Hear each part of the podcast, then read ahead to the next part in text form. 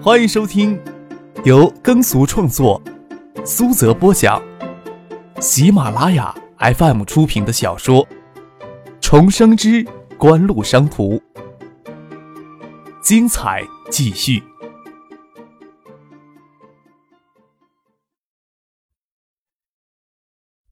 第四百四十二集。临开车前，杜飞赶了过来，打开警车，往里探头看了两眼。张克抬脚要踹他：“你怎么才赶过来凑热闹呀？”“我时间也很紧的，我中午就听石学兵他们说了，就是没抽出空来。”眼睛紧往李星宇身上瞅了两眼，赫然笑了起来：“哎呀，我还有别的事要忙呢啊，晚上就不等你们一块吃晚饭了。”再说你们俩偷偷摸摸过来吃韩国菜，也没叫上我。什么叫偷偷摸摸？孙继萌眼睛瞪着杜飞。不是没找到你吗？谁晓得你小子跑哪儿去了？难道今天手机没有信号？杜飞故意装作疑惑的抑郁道。临行前又瞥了李星宇两眼，感情他是赶过来看这位韩国大胸美女的。他今天都不在学府巷，出去办事儿去了，惹得李星宇美目横飞，就抱怨不得。待警车启动起来，后车厢里又挤了两名民警。孙静萌坐在内侧，紧紧的贴着张克，挨着他的胳膊，小声问他：“富春阁是指什么？何锦怎么会在富春阁拷走那么多的日本人、韩国人？”张克又不能这个时候告诉他，富春阁集体买春事件，捅出他与叶剑兵都有参与。倒是坐在张克右手的民警来了兴趣，将外界传闻富春阁集体买春事件的版本说给孙庆萌听。嘿，那些家伙到中国来投资建厂可以，要是以为顶着投资的名义来违法乱纪，一样要将他们赶回老家去。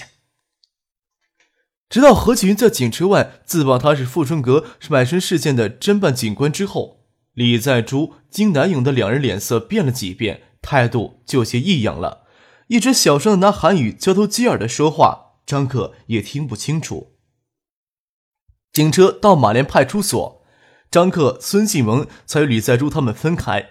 何启云非常体贴的派了一名年轻的女民警给他们做笔录，还拿出他珍藏的铁观音沏上茶来伺候。这事情非同小可，何继云一时间也没有功夫陪张克。给他带到派出所的两拨人都是跺一跺脚能震地摇三摇的人物，张克自然不用说。虽说张克自己乐意到派出所来，李在珠是三星集团在中国的主要负责人之一。这会儿功夫，无数的电话打进来询问情况。过了一会儿，何继云走了过来，说道：“事情已经通到市局外事处了。”李在珠还真是个人物，他在三星的在华投资公司是专务，不过他这次到建业来是以私人的身份，建业市里没有谁负责接待。他们在建业投资建有一家半导体的公司，这家公司的总经理这时候堵到咱们派出所门口了，我还得派人接待。市局外事处一会儿派警员过来联合侦查。韩国驻上海的总领事馆已经坐车在路上了，不需要三个小时就能赶到。李在珠他们表示。韩国总领事不敢过来，他们不会开口回答任何问题的。还要等三个小时呀！张可无聊的看了看腕表，闹到现在才夜里七点钟。没关系，你先照顾他们学习我们的对外开放政策吧。又问道：“那个叫金南勇的留学生，还有那个女人是什么身份呀？”金南勇呀，原先是三星集团在华的高级职员。到你们学校留学也是受三星集团资助。那个女人叫李星宇，也是三星集团李建熙家族的成员，是李建熙的堂侄女，今年才二十岁。这次到国内办理的是旅游签证。原来叫李星宇呀！张克并不关心李星宇的年龄。李星宇虽然媒体少有刊登他的照片，包括李星宇零二年在日本留学时自缢身亡的新闻传得沸沸扬扬。由于三星集团李建熙家族的成员。于是，在留学生公寓自缢身亡，这样的新闻自然是全世界新闻媒体争着转载。有传言说是家族给他指定的婚姻不合他的心意缘故，这些都是媒体传言而已。这样的家族秘辛外界又怎么可能轻易的知道呢？不过想想也够可惜的。这么有一个天使面容、魔鬼胸部的女人，或许才有四五年的时间，就将整个年轻的生命都给绽放完毕了。当然，她的人生轨迹说不定早就扭转了，也说不定呢。你又在想那对车前灯？孙继萌见张克陷入失神状态，伸出白嫩的手掌在他眼前摇了摇。什么车前灯？何启云疑惑的问道。孙启萌当然不会跟何启云解释什么是车前灯，只是略带羞涩的笑了笑。何启云又是什么人物？看到孙启萌神色的异样处，就会意的大笑起来。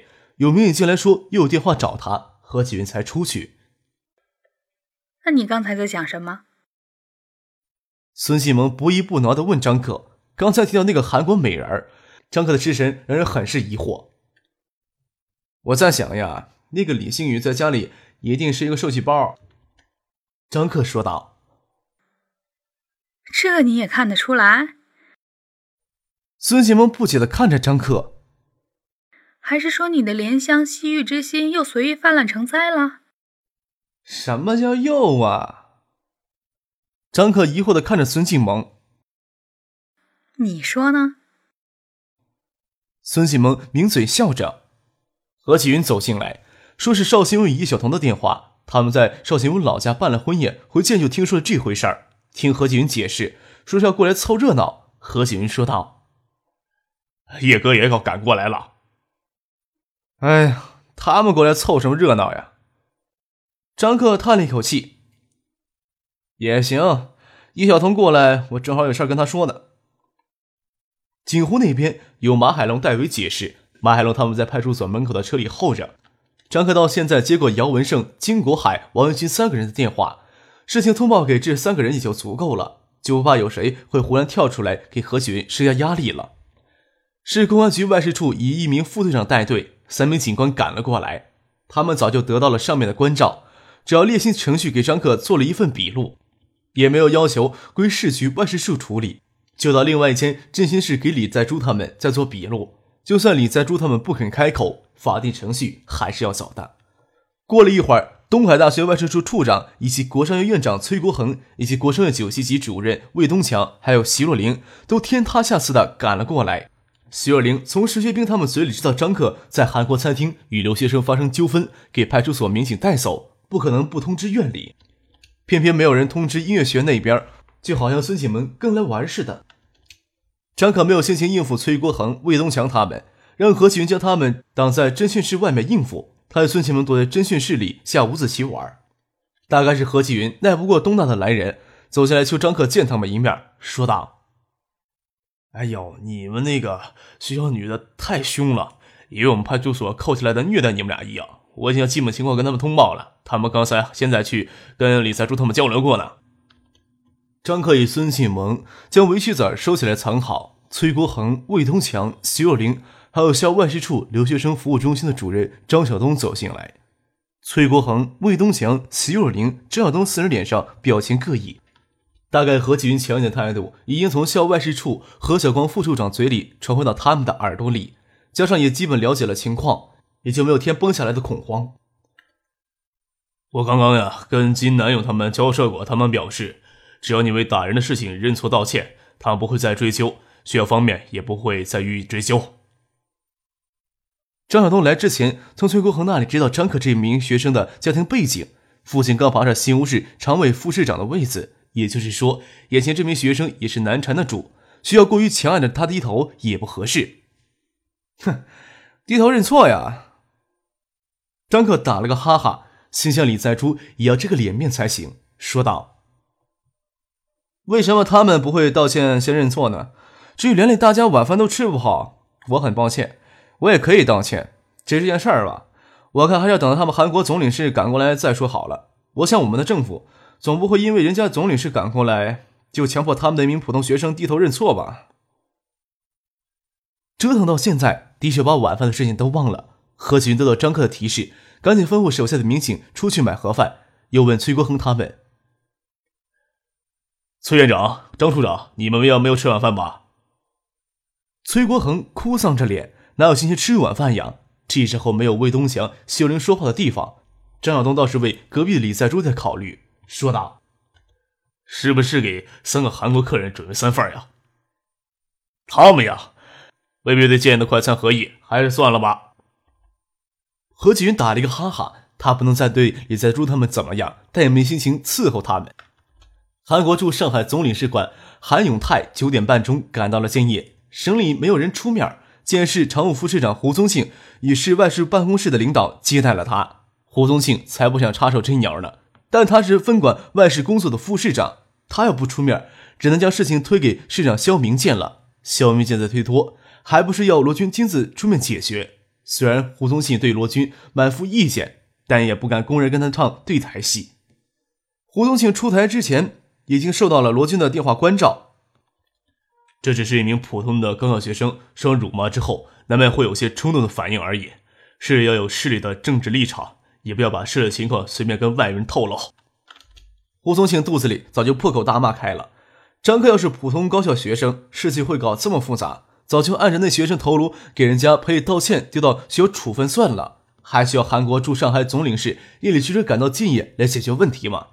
市里的政治立场是什么呢？之前富春哥买春事件就树立了标杆。这种两面都不讨好的事情，胡宗庆万万无奈的又无法推脱。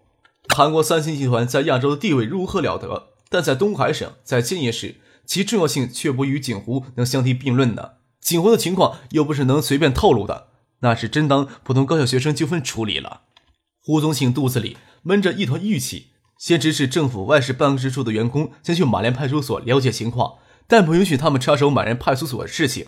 他则亲自到路口亲自迎接韩国驻华总领事馆韩永泰，然后一起到马连派出所解决问题。韩永泰又不是傻瓜，事情拖到现在，李在珠、金南勇、李星宇三个人都还给扣在基层派出所，他怎么能不明白这件事的政治立场呢？他与胡宗庆相遇，也不提议抗议不抗议的话，真要捅出与富春哥满身事件类似的事情出来，这时候提出外交抗议，不过是徒增估计笑料而已。何况韩国经济危机肆虐，虽然最大的寄托在美国身上，也不能对身边的中国视而不见。随随便便将事情升级，并不是一名合格的外交官会做的蠢事儿。韩永泰与胡宗庆赶到马连派出所，先看过张克他们与旁观者的笔录，又去临时给患者接待室的名牌的侦讯室与李在珠、金南勇、李星宇他们见面了解了情况。胡宗庆不想去见张克，在派出所的接待室里。与东大国商系的崔国恒办事处处长张晓东他们见面，情况他早就了解过了，就看韩国人那边需要怎么样的台阶下。张晓东能期待大事化小，小事化了，崔国恒也是这样的心思。奈何张克在他们看来就跟茅坑里的石头一样，又臭又硬，偏偏家里还有些背景，不容小视。加上他又猛了杜飞前段日子一起搞的大学生创业协会，很受校方的关注，在学生当中颇有影响。这样的学生。他们还不能拿强硬的姿态来威逼利诱，派出所方面的态度又是出奇的强硬。魏东强最是难熬，心想自己是国商院九七级的年级主任，总要负责直接的管理责任。来之前，张晓东说了很多危言耸听的话。见张晓东、崔国恒陪自己干坐了两个多小时，这时候连建业市的常务副市长胡宗庆与韩国驻领事馆都惊动了。看到胡宗庆阴郁的脸色走进接待室，对他来说无疑是天崩地裂，末日来临。对于张克那狂傲的姿态，自然更是恨之入骨。胡宗庆来之前，魏东强也试图让张克低头认错，将这件事情给化解掉。奈何张克听他说了两句话，打了一个哈欠。派出所的民警就将他们请出了侦讯室。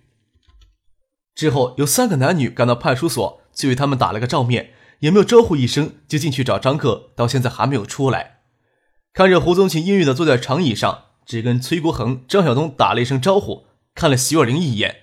就坐在椅子上一声不吭，魏东强惊慌不安，没有勇气直接跟胡宗庆说话，跟崔国恒说：“崔院长，要不我再进去劝一下张克吧？那三个韩国人不是说只要他低头认错就不会再追究了吗？”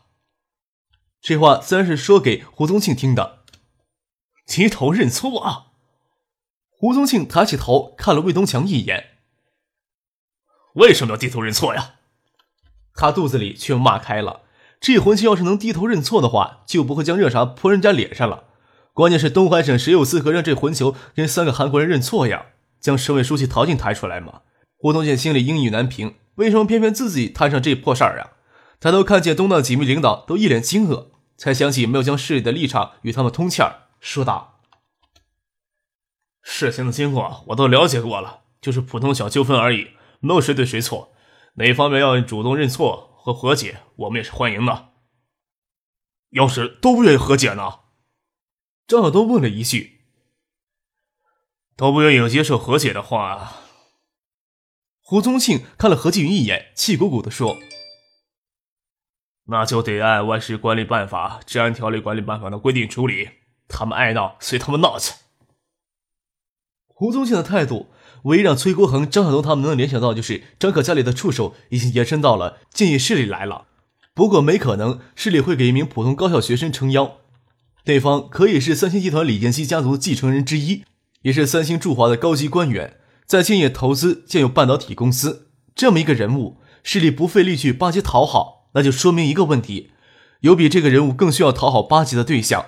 都说官场是一张密集的网，张克的父亲张之行在新屋刚提拔当上了市委常委，与建业市里或者省里有密切的关系，都是令人太意外的事情。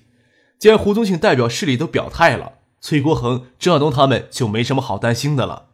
只是很奇怪。张之行请托的人为什么不给校方打声招呼？不过这个也不是很重要。魏东强毕竟见识浅，看问题没有崔国恒、张晓东这么老道。只从胡宗庆的话里听出一丝怨气来，心里又惊又怕，就怕他是最后给拿出来扛包承担责任，不知不觉间将惶恐转移到对张克的怨恨。在他看来，这一切都是张克顽固子弟的习性惹是生非，有些事情又不肯低头认错所造成的严重后果。肖林想问题更加单纯了，在他看来，真的就是一桩普通小纠纷而已。为什么中国人要给韩国人道歉？张克又没有做错什么，给这几个韩国人这么辱骂，将手里端住的茶泼了出去，那不是再正常不过的反应吗？